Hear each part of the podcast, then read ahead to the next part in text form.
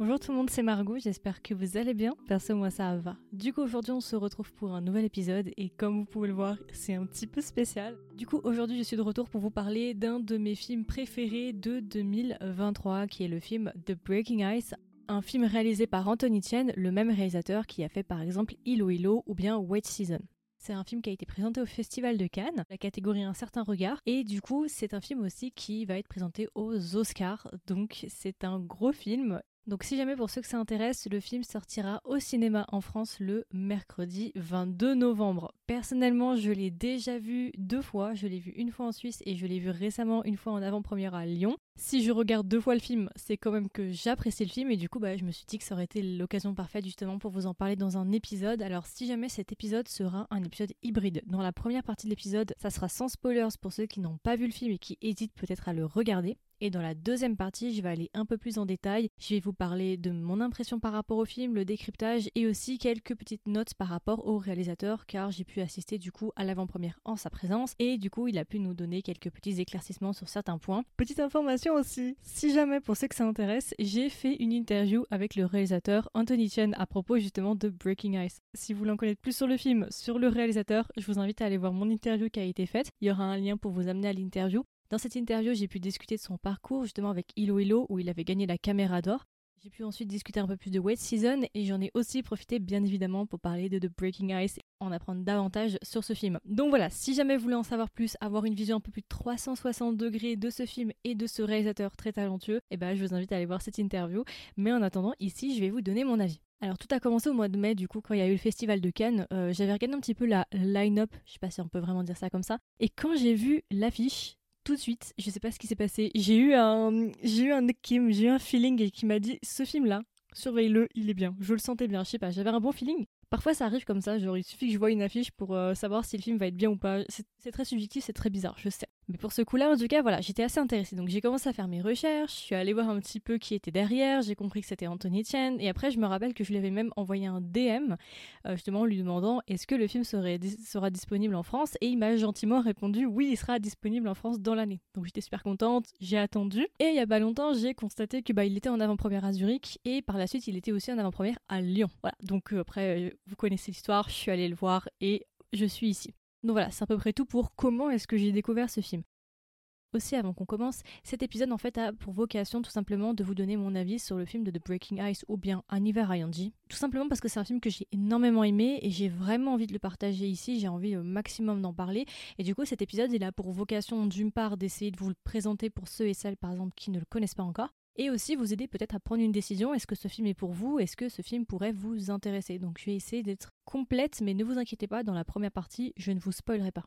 Du coup, on peut directement commencer par la partie avec les personnages et les acteurs. Du coup, quels sont les acteurs qui jouent à l'intérieur de ce film? Alors, c'est du gros casting. Quand j'ai vu le poster, je me suis dit, ok, waouh, ça promet du lourd. Alors, en actrice principale, nous avons Du Dong-yu, au niveau film, je pense qu'un de ses rôles les plus connus, c'était dans Better Days. C'est un film que j'aime beaucoup et que j'ai regardé en plus il y a pas longtemps et que j'aime énormément. C'est une actrice extrêmement talentueuse. Euh, pour vous donner une référence plutôt drama, elle a joué dans Ancient Love Poetry. Voilà, c'était elle. J'essaie de vous resituer un petit peu les acteurs. Ensuite, un deuxième acteur principal, nous avons Liu Haoyan. Il est assez connu en Chine. J'en ai discuté il n'y a pas longtemps avec une amie euh, qui vit en Chine et elle m'a dit qu'il était super connu parce qu'il était surtout derrière les films de détective Chinatown qui sont vraiment genre des grosses institutions en Chine. Personnellement, c'était pas un acteur que je connaissais des masses. Euh, je l'ai découvert justement avec The Breaking Ice ou bien Un hiver à Yanji. Je l'ai découvert là. En fait, il y a plusieurs détectives Chinatown. Je sais que j'en ai vu un il y a très longtemps, mais je me souvenais pas réellement de Liu Haoyan et je me souvenais pas vraiment de comment il jouait.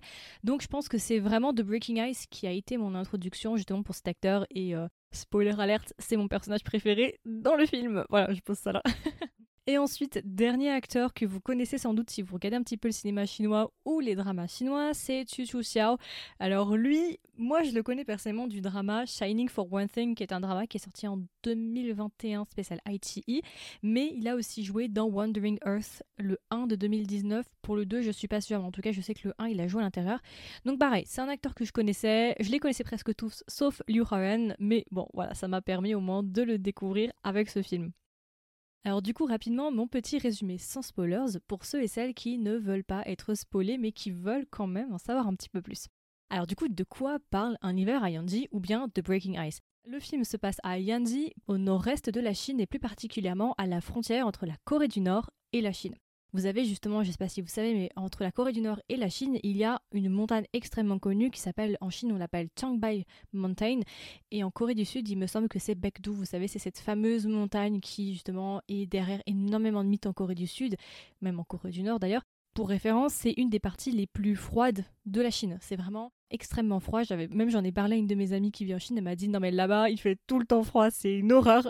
Et moi direct quand j'ai entendu ça, je me suis dit bon bah déjà jamais j'y vivrai parce que moi et le froid ça fait deux. Je pourrais jamais survivre dans un endroit aussi froid. Et d'ailleurs vous le verrez dans le film, mais euh, c'est que de la neige, que de la neige. Donc voilà, c'est un endroit extrêmement froid et c'est un endroit aussi très touristique pour les amateurs justement de culture coréenne. Et du coup, un hiver ayant dit en fait traite de nos trois personnages. Donc nous avons Hao Fang qui est joué par Liu Haoyan, nous avons Nana qui est jouée par Jo Dong-yu et nous avons Xiao qui est joué par Et du coup, le film va traiter de ces trois personnages-là qui ont chacun leur histoire, leur passé et leurs problèmes. Ces trois personnages-là vont se rencontrer à Yanji pour certaines raisons. Je ne vais pas vous expliquer comment. Et tout va tourner autour justement de leur relation. Ils vont commencer à faire connaissance les uns avec les autres. Ils vont commencer aussi à créer des liens ensemble. Et le film en fait tourne autour justement de cette relation, de cette amitié à trois. Le film va aussi essayer de s'aventurer sur euh, justement euh, la relation ambiguë de ces trois personnages-là faut le savoir, c'est un film qui est un film qui parle de relations humaines. Pour la faire un peu plus simple et pour aider peut-être certaines personnes à un petit peu se situer par rapport à ce film, je pense qu'on pourrait le qualifier de tranche de vie, c'est-à-dire que vraiment on va parler de ces trois personnages-là à un moment donné, à un endroit donné et leurs relations ensemble et on va essayer aussi de comprendre l'histoire de chacun, pourquoi ils sont à Yanji et voilà, c'est à peu près tout, je ne vais pas vous en dire plus. Je vais vous laisser découvrir le film. Juste aussi, j'aimerais rajouter une information supplémentaire par rapport à ce film. C'est quelque chose qu'il faut vraiment avoir en tête quand on commence le film ou quand on pense aller le voir. C'est un film, comme je vous l'ai dit, qui est tranche de vie, donc c'est-à-dire qu'il ne se passera pas non plus énormément de choses. Je pense que c'est un film qu'on peut qualifier de contemplatif, qui prend son temps, qui traite de relations humaines. Personnellement, moi je qualifierais le film en fait d'un moment de flottement. C'est vraiment juste une pause dans le temps. D'ailleurs, on le voit avec les personnages. C'est un moment vraiment de pause où juste on se concentre sur le moment présent, on regarde autour de nous. Alors du coup rapidement mon avis sans spoilers sur le film en point positif et en point négatif. Alors du coup, qu'est-ce que j'ai aimé par rapport à ce film? Bah beaucoup de choses en fait. C'est un film qui... Alors j'ai eu un énorme coup de cœur avec ce film, je dois vous l'avouer, pour plein d'aspects différents. Pour moi en fait ce film, ce que j'aime beaucoup, c'est que c'est un film, on en a discuté avec le réalisateur déjà bien avant et il en a aussi parlé dans sa séance justement euh, questions-réponses. Ce qui a inspiré en fait le réalisateur, c'est la période du Covid, mais aussi ce nouveau mouvement, ce mal-être auquel fait face euh, la nouvelle génération, ou bien font face les nouvelles générations, génération alpha, génération Z et les millénials. Euh, c'est vraiment quelque chose qui est d'actualité, c'est quelque chose que tu vois dans toutes les sociétés. On le voit particulièrement en Chine parce que justement Anthony Chen, lui, s'est spécialisé sur la Chine, mais c'est clairement quelque chose que tu peux transposer absolument sur toutes les sociétés actuelles, on peut tous se reconnaître dedans. Et du coup, justement, Anthony Chen avait dit que pour lui, en fait, ce film, c'était une sorte de lettre d'amour aux jeunes, aux nouvelles générations. On en discutera après plus en détail dans la version avec spoilers, mais c'est quelque chose, je trouve, qui est assez intéressant de noter, tout simplement parce que j'en avais parlé dans un de mes posts sur TikTok. C'est un film qui va plus particulièrement parler aux personnes de moins de 30 ans. Alors ça ne veut pas dire qu'il faut pas aller le voir si vous avez 50 euh, ans, 60 ans ou 31 ans, mais c'est juste que au niveau des problématiques, ce sont des problématiques qui sont vraiment très très ciblées et que ça parlera davantage aux nouvelles générations. Je pense que vous pouvez totalement être touché euh, par ce film si vous êtes plus vieux, mais ce ne sera pas forcément la même intensité à mon sens. Personnellement, moi je suis dans cette tranche d'âge, je suis concernée et j'ai vraiment en fait avec ce film eu l'impression d'avoir été comprise quelque part Personnellement, il y a un des personnages avec lequel je me suis le plus identifiée, euh, parce qu'en fait, ce qui est assez intéressant avec ces trois personnages-là, c'est qu'ils ont chacun une histoire. Vous avez un personnage, par exemple, qui a dû abandonner ses rêves pour certaines raisons, et justement, il a, ce personnage-là a dû passer à autre chose, abandonner ses rêves, laisser ses rêves derrière lui, et essayer de vivre justement euh, avec ce vide. Vous avez un autre personnage qui est plutôt perdu dans la vie, qui sait pas vraiment quoi faire, et vous avez un autre personnage qui, lui, souffre vraiment d'une extrême solitude plutôt même de dépression. Et voilà, et je pense que ça c'est vraiment quelque chose qui peut parler à beaucoup de gens. Vous avez vraiment trois grands axes de schéma de vie, de modèle de vie, de modèle de situation. On peut tous s'y retrouver dans un des personnages et c'est ça que j'aime beaucoup avec ce film et c'est pour ça que je me suis beaucoup reconnue. Personnellement, il y a plus il y a un personnage avec lequel je me suis plus reconnue. Voilà, ça ça fait partie des points que j'aime avec ce film, c'est pour moi c'est un film qui est très juste dans sa manière de parler pour moi, c'est un film qui parle. Alors, c'est vrai qu'Anthony Etienne avait dit que le problème des films au Festival de Cannes, c'est que très souvent, ça semble inaccessible. Ça semble très compliqué de pouvoir justement rentrer dedans, que c'est vraiment réservé à une sorte d'élite, film d'art et d'essai. Je trouve au contraire que The Breaking Ice, c'est beaucoup plus facile à appréhender et beaucoup plus facile justement à regarder à mon sens Mais je pense que c'est un film quand même où il faut avoir quelques informations avant de commencer le film pour vraiment pouvoir en profiter. Et c'est pour ça aussi que je vais essayer à ma manière, en tout cas à mon échelle, de vous donner quelques clés, quelques informations supplémentaires pour vraiment apprécier le film. Ce que j'ai aimé, c'est tous les thèmes qui sont abordés, c'est très bien fait, c'est très justement dit. Moi, j'avais, personnellement, c'est vraiment ce que je ressors de ce film, en fait, c'est l'impression d'avoir été comprise et aussi l'impression qu'on a légitimé mes émotions. En tout cas, c'est comme si on nous disait, t'inquiète pas, c'est pas grave ce que tu ressens. Je sais ce que tu ressens, ça va.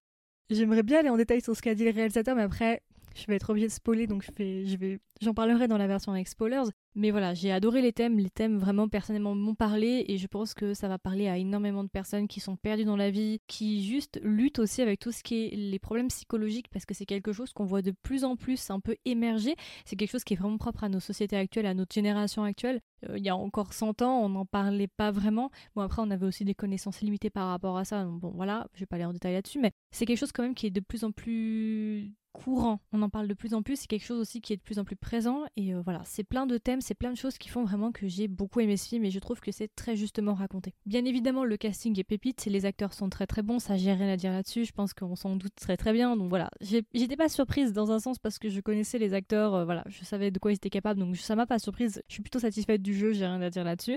Autre chose aussi que j'aimerais rajouter, si jamais par rapport à la team de The Breaking Ice, je vais juste vous donner une petite information qui va peut-être vous décider certains à regarder le film. Si jamais la cinématographer, donc je sais pas vraiment comment on l'appelle en français, je crois que c'est la directrice photographie ou quelque chose comme ça, je crois que c'est ça le nom français, euh, qui s'appelle Yu Jinping, si jamais c'est la même personne qui a travaillé sur Better Days. Voilà. Donc si vous avez aimé la cinématographie de Better Days, sachez en tout cas qu'elle a travaillé pour Un hiver à et qu'elle fait partie de la team.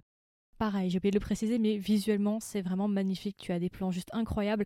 C'est un film vraiment qui se passe dans la nature, forcément. Et justement, tout cet aspect blanc, cette neige, ces forêts à perte de vue, ces montagnes. Il y a vraiment des plans qui sont juste magnifiques.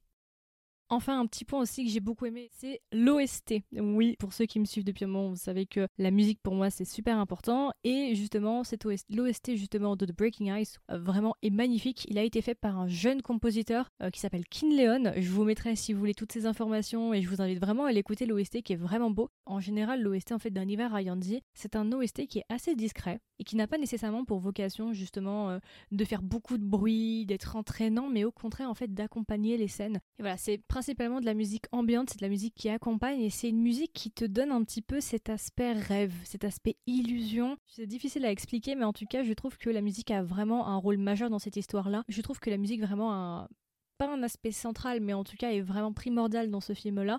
Et c'est ça qui va t'aider plus ou moins justement à t'accrocher à certaines scènes. La musique arrive très très bien à convier les émotions des personnages. C'est ça qui est assez intéressant. Je vous mettrai si vous voulez un lien vers l'OST, je vous mettrai toutes les informations disponibles si vous voulez aller écouter cette OST. Personnellement, j'aime bien l'écouter. Et il y a une question que je me posais et euh, pour l'instant, j'ai pas pu trouver d'informations. Je me suis demandé si la musique n'avait pas été faite en 432 Hz. Alors je sais pas si vous savez le concept de 432 Hz, ce serait euh, le principe en fait d'une musique parfaite entre guillemets qui serait bénéfique pour euh, l'être humain. Parce qu'en gros, il y a des recherches qui montrent que la musique a des effets sur la santé des êtres humains, sur le bien-être des êtres humains. Et en gros, il y aurait une théorie comme quoi les musiques en 432 Hz seraient des musiques parfaites. Vous avez par exemple le canon de Pachelbel qui est lui un 432 Hz. Et la question du coup, je me suis posée en écoutant l'OST, c'est est-ce que cette musique n'aurait pas aussi été faite en 432 Donc voilà, et euh, point négatif par rapport à ce film, j'en ai pas vraiment, parce que vous allez voir ma note sur 20 de toute façon et vous allez comprendre. J'aurais juste une petite chose peut-être que je voulais quand même noter. Comme je vous ai dit avant que c'est un film qui est plutôt pour les nouvelles générations, bah justement contrairement à ça, je trouve peut-être que les acteurs étaient un peu trop vieillis par rapport à la cible du film. Je pense surtout à un personnage, parce qu'encore les deux autres personnages, ça pourrait passer. Euh, le personnage de Rao Fang, peut-être, je trouve que si la cible c'était effectivement les Gen Z et Gen Alpha, peut-être que dans la manière dont ils l'ont stylisé, la manière dont ils l'ont habillé, la moustache, tout ça. Je trouve en tout cas que peut-être que ça fait un petit peu trop vieux par rapport à la cible voulue. Voilà, c'est un, un, constat que je me suis fait tout à l'heure en, écrivant le script. C'est vrai que du coup, ça peut peut-être gêner certaines personnes pour s'identifier totalement. Vous allez peut-être revenir me dire en disant mais euh, Margot, euh, moins de 30 ans, mais t'as vu le gars, il a plus de 30 ans, euh, qu'est-ce que tu dis? Pourquoi cette apparence-là? Pourquoi est-ce qu'il a l'air plus vieux? Pourquoi est-ce qu'il a l'air d'être plutôt dans sa trentaine? Malheureusement, je ne connais pas la réponse, mais voilà, je voulais juste poser ça là. Alors du coup, si je devais recommander le film à un ami ou une amie, qu'est-ce que je lui dirais Et est-ce que même je lui recommanderais le film? Bien sûr que je recommande le film, c'est vraiment une très très grosse recommandation et j'ai même envie de dire c'est mon film préféré de 2023. Pour le moment, l'année n'est pas terminée, il y a encore quelques films que je dois aller voir qui étaient au Festival de Cannes, donc voilà, mais pour le moment, au moment où j'enregistre, c'est mon film préféré de 2023. Si, tout, si par exemple vous vous sentez un peu perdu dans la vie, vous vous, vous, sentez un petit peu justement submergé par... Euh, par les contextes actuels, autant politiques, économiques, si tout ça vraiment vous affecte actuellement, que vous vous sentez perdu, que vous ne savez pas quoi faire, que vous posez la question et je fais les bons choix, et si le futur vous inquiète, je pense vraiment que ce film peut vous plaire et je pense vraiment que vous pourrez avoir une sorte de réponse en regardant le film ou en tout cas avoir la sensation d'être compris et de se sentir moins seul. Et c'est en, en, tout cas personnellement la sensation que j'ai eue et c'est un film pour moi qui vraiment a... C'est un film en tout cas qui pour moi vise correctement, qui m'a correctement visé personnellement. Je me suis sentie visée par ce film-là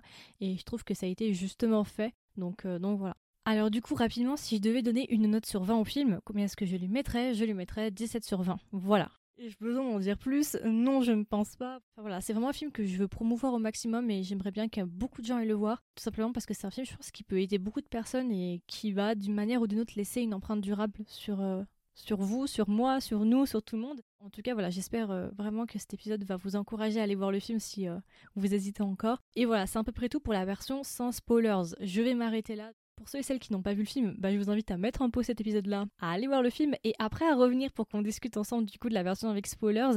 Qu'est-ce que j'en ai pensé, mon impression et aussi quelques points sur euh, ce qu'a dit le réalisateur durant l'avant-première et un petit peu durant l'interview, même si je ne vais pas vous spoiler l'interview, ça se répète quand même. Donc voilà. Pour ceux et celles qui ne l'ont pas vu encore, n'hésitez pas en tout cas à me dire en commentaire si vous comptez le regarder, si ça vous donne envie, si vous êtes intéressé. Euh, ça m'intéresse de savoir. Je serais trop contente euh, si à la fin de cet épisode, même maintenant, euh, ça a déjà donné envie à quelques personnes d'aller le regarder. Ok, et bah du coup on peut passer à la version avec spoilers, du coup qu'est-ce que j'ai pensé de ce film, de cette pépite? Dans un premier temps je vais vous parler des personnages, dans un deuxième temps je parlerai des scènes, ensuite mon avis général avec spoilers et on fera un petit point sur les musiques. Alors du coup les personnages, qu'est-ce que j'ai pensé des personnages? Alors je l'ai un peu introduit, je pense que vous l'avez deviné, mais mon personnage préféré de ce film c'est Hao Fang. C'est vraiment le personnage personnellement qui m'a le plus touché, celui auquel je me suis le plus identifié. Il y a des scènes vraiment qui sont incroyables. Si je dois retenir une seule scène de ce film, c'est une scène avec Rao Fang. J'en parlerai juste après. Voilà, n'hésitez pas à me dire si on a la même scène après, ce serait intéressant de savoir si vous avez la même scène. D'ailleurs aussi, ça m'intéresserait de savoir quel est votre personnage préféré ou quel est le personnage avec lequel vous êtes le plus identifié. N'hésitez pas à me le dire en commentaire, j'aimerais bien faire un sondage, voir un petit peu genre qui a aimé qui, ce serait intéressant. Personnellement, je suis Team Rao Fang. Et d'ailleurs, durant l'avant-première de Lyon, durant justement la section un petit peu questions-réponses, le réalisateur justement avait avoué que le personnage auquel il s'identifiait le plus, c'était aussi Rao Fang. Ici, on est Team Raofang, donc n'hésitez pas à me dire quel team vous êtes, Team Nana, Team Xiao ou bien Team Raofang. J'aimerais bien savoir un petit peu, voir les tendances, ça m'intéresserait de savoir ça. Donc voilà, c'est un personnage personnellement que j'ai énormément aimé. C'est un personnage, bon, en fait dans le film, on, le sait, hein, ce personnage en fait souffre euh, de dépression, de pulsions suicidaires. C'est un personnage assez mélancolique, assez triste, et euh, justement c'est un personnage aussi qui dégage une extrême solitude ou en tout cas une extrême mélancolie pour moi, c'est vraiment le personnage que je tire de ce film. Ce personnage, en fait, c'est celui qui crève le plus l'écran. Et en fait, c'est un petit peu normal parce que si on fait le lien avec ce que j'ai dit avant, justement, euh, Anthony Tien avait dit que pour ce film, il s'était inspiré de la période Covid. Et justement, euh, on sait très bien que ça a été la période où tout le monde a été confiné et du coup, particulièrement les jeunes. Et ça a été très dur pour les jeunes, surtout cette période-là. On a vu une hausse justement de tout ce qui est les troubles psychologiques, la dépression. Et justement, le personnage qui intègre le mieux cette problématique-là, bah, c'est Hao Fang. Donc c'est sans doute pour ça que c'est le personnage qui ressort le plus, c'est celui vraiment euh, qui a le plus de présence à mon sens, parce que malheureusement les autres personnages n'ont pas la place en fait de pouvoir totalement s'exprimer, vu que les thèmes sont quand même bien centrés justement sur certaines problématiques que justement Hao Fang incarne. C'est vrai que personnellement, pour les autres personnages, je les aime bien, mais j'ai eu moins d'affect par rapport à ces personnages-là. Le personnage de Nana, par exemple, qui a abandonné justement le partenariat artistique parce qu'elle s'est blessée. Alors, on savait en fait que c'était une sorte de génie, ou en tout cas une prodige. Malheureusement, elle a dû arrêter sa carrière assez tôt parce qu'elle s'est blessée. Personnellement, c'est pas un personnage qui m'a nécessairement plus touché que ça. C'est un personnage que j'ai bien aimé, c'est un personnage intéressant. Surtout, je l'ai bien aimé en relation justement avec Rao Fang. C'était un personnage intéressant, c'était un personnage agréable, mais voilà, c'est pas celui que je tire le plus du film. Pareil pour Xiao.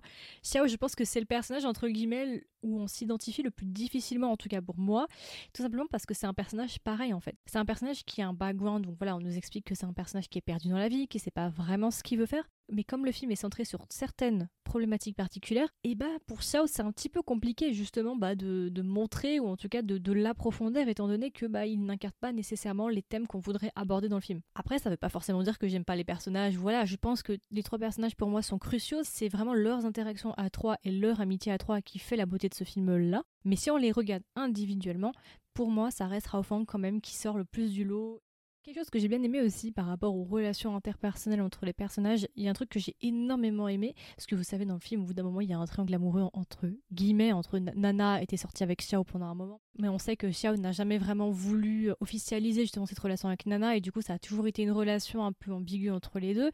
Et de l'autre côté, on a justement Fang qui lui, justement un peu a des sentiments pour Nana, et eux vont avoir une relation de leur côté. Ce que j'ai bien aimé dans ce film-là, c'est que les personnages sont bienveillants. Et ça, c'est un choix qui a été fait justement de raconter cette histoire de, telle sorte. Et c'est ça que j'ai aimé, parce que ce trope-là, de deux gars qui sont amoureux d'une fille, dans d'autres films, ou dans, je pense à un autre film en particulier qui est Burning, on a exactement cette question-là aussi dans le film de Burning, le film de Lee Chang-dong, vous savez, euh, qui, était au Festival de Cannes en 2018. On a aussi ce schéma-là, alors c'est pas du tout la même histoire, mais on a ce schéma-là de deux gars et une fille. Et ce que j'ai beaucoup aimé avec Aniver Ayandi, c'est qu'on a choisi délibérément de ne pas mettre de jalousie ou d'animosité.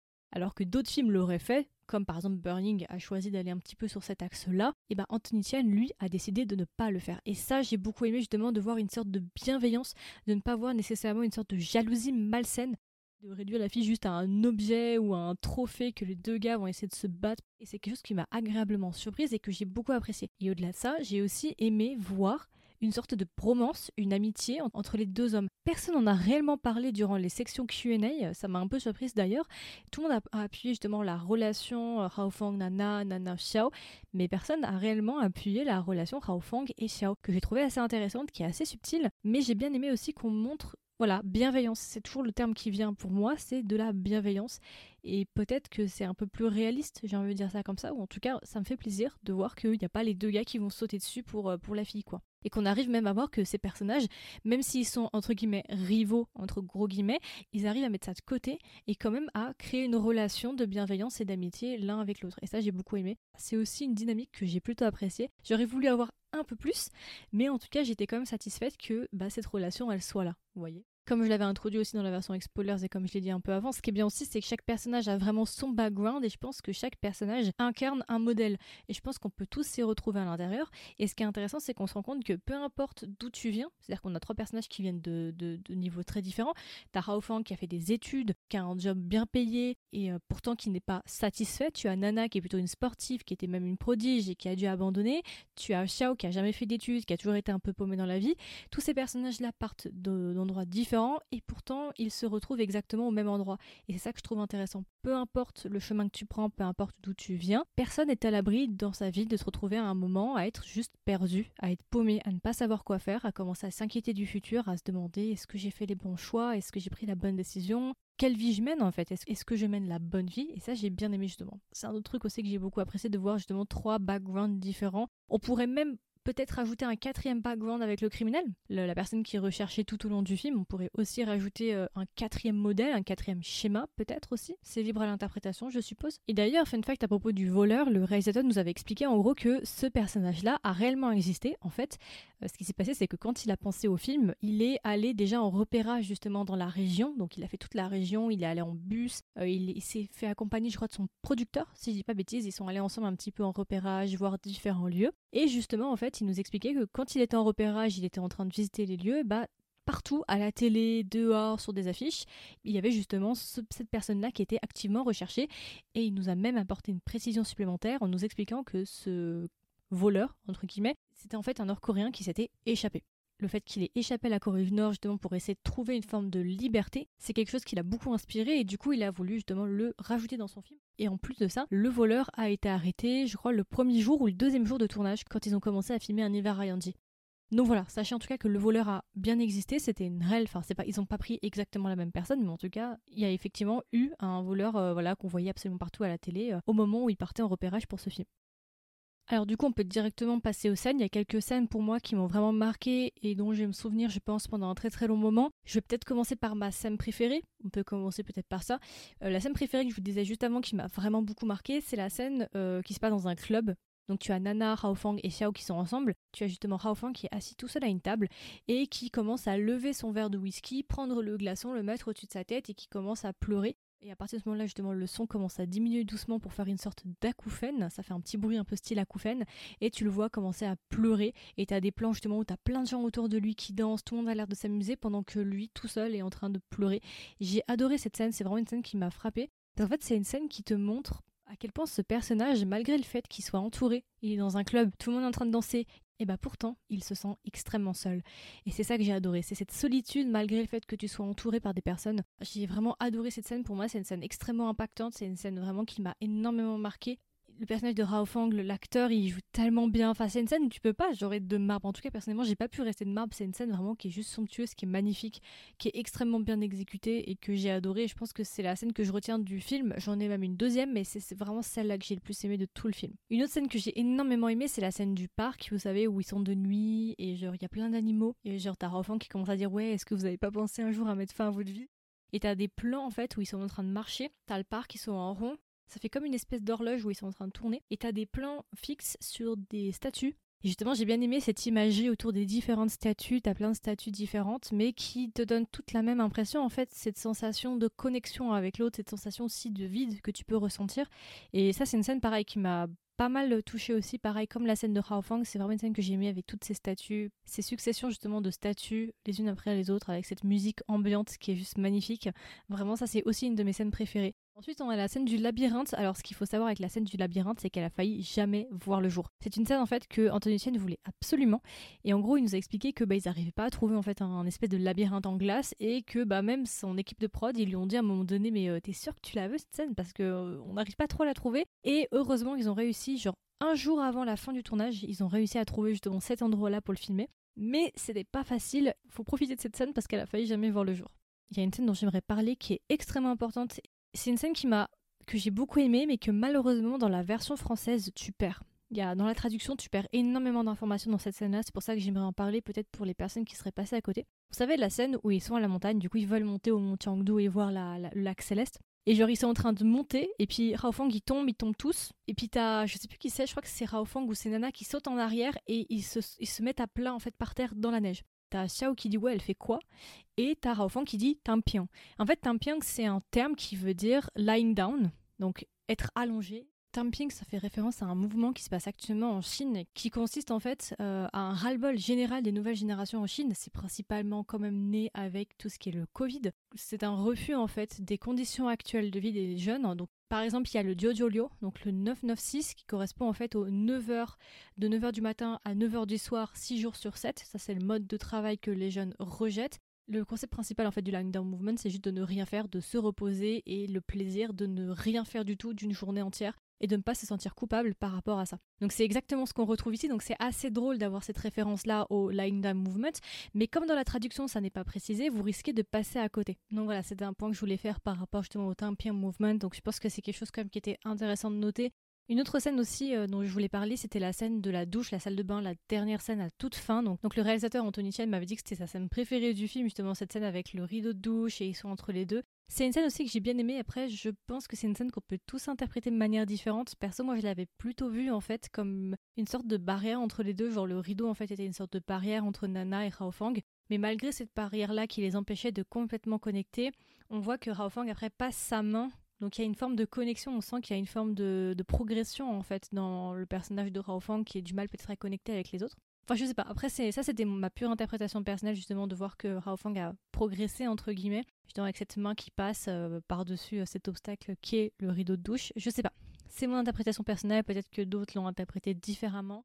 Et enfin, je voulais juste faire un petit point pour la fin parce qu'il y en a peut-être qui ont été déçus par rapport à la fin ou en tout cas qui ont été surpris de voir qu'il n'y avait pas de finalité pour Hao Fang. À la fin, on a la fin de Nana qui récupère justement ses euh, chaussures, euh, ses patins. On a euh, Xiao qui part en voiture, qui est sur le point de rentrer dans un camion puis qui dévie juste au dernier moment. Et du coup, on n'a pas eu de résolution par rapport à Hao Fang. Et ben en fait, Anthony Chen en fait nous a révélé que bah, il avait coupé volontairement une scène, la scène de Hao Fang, et qu'en gros lui, dans sa tête, il voulait rester sur la scène de la salle de bain et que pour lui la scène de la salle de bain était beaucoup trop impactante pour mettre une autre scène par la suite et du coup il voulait vraiment se concentrer sur celle-ci. Alors moi je sais comment ça se termine parce que j'ai vu des images circuler donc si vous voulez je peux vous dire comment ça se termine. En gros la scène de fin c'est Rao Fang qui est dans un train, il a un manteau sur lui et d'un coup il se réveille en sursaut dans le train et ça se termine là-dessus. Et ça appuierait quelque part avec ce qu'avait dit le réalisateur dans, dans sa section QA en disant qu'en fait ce film, on pourrait même le voir comme un rêve. Ça, du coup, résonnerait avec cette scène coupée là où Rao Fang se réveille dans le train soudainement en sursaut avec sa veste sur lui, comme s'il se réveillait. Du coup, il ne l'a pas mis, mais je voulais quand même vous la donner au cas où, euh, si jamais vous aviez eu du mal avec la fin de Rao Fang et que vous en vouliez plus. Anthony Chen nous avait dit que pour lui, en fait, Rao Fang ne se suicide pas à la fin. Bah, bien sûr, parce que je viens de vous expliquer du coup la scène coupée. Mais pour ceux qui ne connaissaient pas du tout la scène coupée, en fait, il disait que fallait pas s'inquiéter de quoi que ce soit par rapport à Rao Fang et qu'en fait, pour lui, Rao Fang ne s'était pas suicidé à la fin, que c'était un personnage au contraire qui, de toute façon, à un moment ou à un autre, allait faire face à ses propres problèmes et que pour lui, ça lui semblait un petit peu contre-intuitif de faire une fin où Rao Fang qui reste avec Nana dans un monde un peu parfait, où voilà, il vit sa meilleure vie alors qu'il est en train de fuir ses propres problèmes. Pour lui, c'était pas la solution pour Rao Fang, pour lui, Rao Fang, à la fin, il fait face à ses propres émotions et il va de l'avant. Ou en tout cas, c'est ce qu'il aimerait penser de Rao Fang. Voilà. Après, c'est libre à l'interprétation, mais, voilà. Du coup, mon avis global, bah, j'ai déjà bien donné mon avis, je pense que j'ai quand même bien entamé. Je vais peut-être pas tout vous donner parce qu'il y a pas mal de choses dans l'interview, donc je vous laisse regarder l'interview. Euh, je pense qu'il y en a beaucoup qui se sont posés un petit peu la question de l'eau et plus particulièrement de la glace. Et en fait, rapidement, Anthony Chen nous avait expliqué en gros que pour lui, c'était un processus très très intéressant, le processus de glace, il nous avait expliqué une anecdote où en gros il avait fait des glaçons et il les avait mis l'un à côté de l'autre et en fait il avait constaté que chaque glaçon était complètement différent, on n'avait jamais un d'identique et que au premier abord justement bah, il semblait beau, parfait, blanc, un petit peu la pureté mais que si tu regardais en détail tu te rends compte en fait que le glaçon bah, il est flou, l'eau elle n'est pas tout à fait transparente, t'as aussi des petites craquelures. Et c'est ce qui pour lui représentait un petit peu les relations de ces personnages là et c'est pour ça qu'il avait aussi décidé de mettre un peu l'imagerie de la glace, que c'était quelque chose quand même d'assez important pour lui, d'où aussi le titre de Breaking Ice, du coup ça c'est le titre anglais qui veut dire briser la glace, c'est pour ça que la scène d'ouverture, quand tu commences le film, ils sont en train de passer à la tronçonneuse sur de la glace. Je vais pas aller en détail parce qu'on on en a discuté dans l'interview, donc je vous laisserai regarder si ça vous intéresse par rapport à tout ce qu'est la glace, l'eau et toutes les symboliques, euh, je vous laisserai aller voir l'interview. Et aussi par rapport à l'eau, ce que j'ai bien aimé, c'est au-delà juste de passer de l'eau à la glace, de la glace à l'eau, ou de la glace à la neige, neige à l'eau. Euh, ce que j'aime bien aussi, c'est que tu as différents stades. En fait, on ne te montre pas l'eau que sous ces étapes-là, mais aussi sous d'autres étapes. Et je trouve que c'est assez visuel et c'est assez poétique. Par exemple, la buée, par exemple. Ça, c'est quelque chose qui vient vers la fin ou à la toute fin, une fois qu'ils sont rentrés de la montagne, si je ne dis pas de bêtises, t'as une scène où justement t'as un arbre avec justement la neige qui fond et t'as l'eau qui ruisselle. Enfin, j'ai bien aimé toutes les imageries qu'il y a eu derrière l'eau et derrière la glace en règle générale, qui font en fait écho à des scènes ou à des situations ou des états d'esprit auxquels font face les personnages c'est un film qui est très intentionnel, qui te donne. C'est pas juste une seule couche de lecture. Je pense que moi je l'ai vu deux fois et il y a plein de choses que j'ai constatées, plein de choses aussi que j'ai remarquées. Et c'est ça qui est assez intéressant, c'est que tu peux le regarder au moins deux fois et tu peux voir différentes choses, des détails qui ont été rajoutés comme des inscriptions. Et euh, ouais, j'ai bien aimé. En tout cas, j'aime bien ce côté euh, vraiment goût du détail et euh, vraiment ce côté un peu imagerie qui est vraiment très très agréable à voir. Justement, aussi par rapport au thème abordé, Anthony Tien nous avait raconté en gros que pour faire son film, il s'était basé en fait sur des interviews qu'il avait fait avec des jeunes. Et en gros, il nous avait dit que ce qui l'avait énormément choqué durant ces discussions-là, c'était le fait que, bah, a priori, c'était des jeunes bons sous tout rapport, ils avaient l'air joyeux, ils avaient l'air contents, enfin, ils avaient l'air bien. Ces jeunes-là lui avaient révélé en fait que bah ils avaient pensé au suicide plus d'une fois et de mettre fin à leur jour en fait plus d'une fois. Et lui-même, ça l'avait surpris parce qu'il s'est dit, mais c'est dingue, parce que ça se voit pas en fait. J'aurais jamais pensé que, voilà, t'aurais pu penser à ce genre de choses, t'as l'air si joyeux, enfin voilà. Et c'est ça en fait aussi qui l'a inspiré pour faire ce film-là. Et... Donc voilà, c'est quelque chose qui l'a visiblement beaucoup aidé aussi pour construire son film, en tout cas c'est ce qu'il nous avait dit. Voilà, c'est tous des thèmes qui font écho à Hao Fang et c'est pour ça que je disais avant aussi que Hao Fang c'est peut-être le personnage qui crève le plus l'écran entre guillemets ou qui est le personnage qu'on remarque le plus donc voilà, c'est à peu près tout pour mon avis général sur ce film. C'est un film que j'ai adoré. C'est un film qui résonne énormément. Je pense que maintenant on l'a compris, je l'ai apprécié. Euh, rapidement, juste un petit point pour les musiques, j'ai quelques petits fun facts. Alors déjà, je vous avais dit que bah, justement l'OST a été fait par Kin Leon. Donc, donc voilà, c'est un OST que j'ai beaucoup aimé. Par contre, juste deux petits trucs. On a deux musiques qui sont à l'ouverture et à la fermeture. La musique de l'ouverture, vous savez, au mariage, quand Hao Fang il est à son mariage euh, euh, moitié coréen, moitié chinois, il y a une chanson où elles sont toutes en train de danser et tout. En fait, on nous a expliqué que c'est une chanson nord-coréenne qui est extrêmement populaire dans la région et que justement, bah, ils voulaient la réutiliser car elle était euh, vraiment très très populaire. Et enfin, la deuxième musique dont je voulais parler, c'était la musique de clôture, du coup, qui est Adidang, euh, qui est une musique du coup extrêmement connue. Et justement, bah, il nous avait expliqué que la chanteuse de fin, c'est une réelle chanteuse, une chanteuse locale de la région. Vous avez dit Anthony Chen que c'était une scène qui l'avait beaucoup, beaucoup ému. Et, euh, et voilà, c'est la scène de fermeture, du coup, avec ce plan sur la montagne et euh, Adidang en fond. D'ailleurs aussi fun fact, un truc aussi que je voulais rajouter et c'est juste et c'est vrai que j'avais pas remarqué parce que j'ai vu personnellement Ilo Ilo et j'ai vu White Season, j'ai vu les deux films précédents d'Anthony Chen et c'est vrai qu'il a noté quelque chose d'assez intéressant euh, durant la section Q&A, il nous avait dit mais en fait c'est la première fois que j'utilise de la musique dans un film. C'est vrai, j'avais pas fait le rapprochement, j'avais pas capté, et c'est vrai. Il nous avait dit que vraiment pour lui c'était impossible de faire ce film sans, musique en fait, et, franchement la musique était vraiment très très bien choisie, très très bien ponctuée. C'est ça qui est bien avec cette musique, c'est que c'est une musique qui n'est pas prédominante et qui laisse place à la respiration, à la vie. Je pense principalement à la scène où ils sont allongés dans la neige et t'as un plan sur chacun des personnages et à chaque fois qu'on a un plan sur un personnage, on l'entend respirer, inspirer profondément puis expirer. La musique est là, mais elle n'empiète pas non plus sur la vie globale, le monde de ce film-là. Donc voilà, je pense que c'est à peu près tout. Je pense que j'ai dit tout ce que j'avais à dire sur The Breaking Ice. Je pense qu'il y a encore des choses que j'ai oublié de dire. Il y a forte chance pour que en post-production, je me rende compte que j'ai oublié de dire plein de choses. Mais voilà, j'ai essayé de faire l'essentiel. J'ai essayé de faire le plus court possible, entre guillemets. J'ai essayé d'aller euh, droit au but. En tout cas, j'espère que cet épisode vous a plu. J'espère qu'il vous a intéressé. N'hésitez pas du coup à me dire si vous avez vu le film, est-ce que vous l'avez aimé, qu'est-ce que vous avez pensé du film, quel est votre personnage préféré ou le personnage auquel vous vous identifiez le plus. Si vous n'avez pas vu le film, est-ce que vous comptez le voir, est-ce qu'il vous donne envie? N'hésitez pas à me dire ça en commentaire, ça m'intéresserait vraiment de savoir, euh, voilà, un petit peu prendre la température. Euh. Et si jamais aussi vous voulez en savoir plus sur le film et sur Anthony Tien, n'hésitez pas à aller voir mon interview qui a été faite L'interview était super intéressante. On a fait un 360 sur la carrière d'Anthony Chan et aussi on s'est un petit peu focalisé sur le film. Bien évidemment, il y aura des petites informations supplémentaires. N'hésitez pas à me donner de la force en allant voir cette interview. Et puis voilà, écoutez, je vous souhaite une agréable journée ou une agréable soirée et je vous dis à la prochaine. Bye bye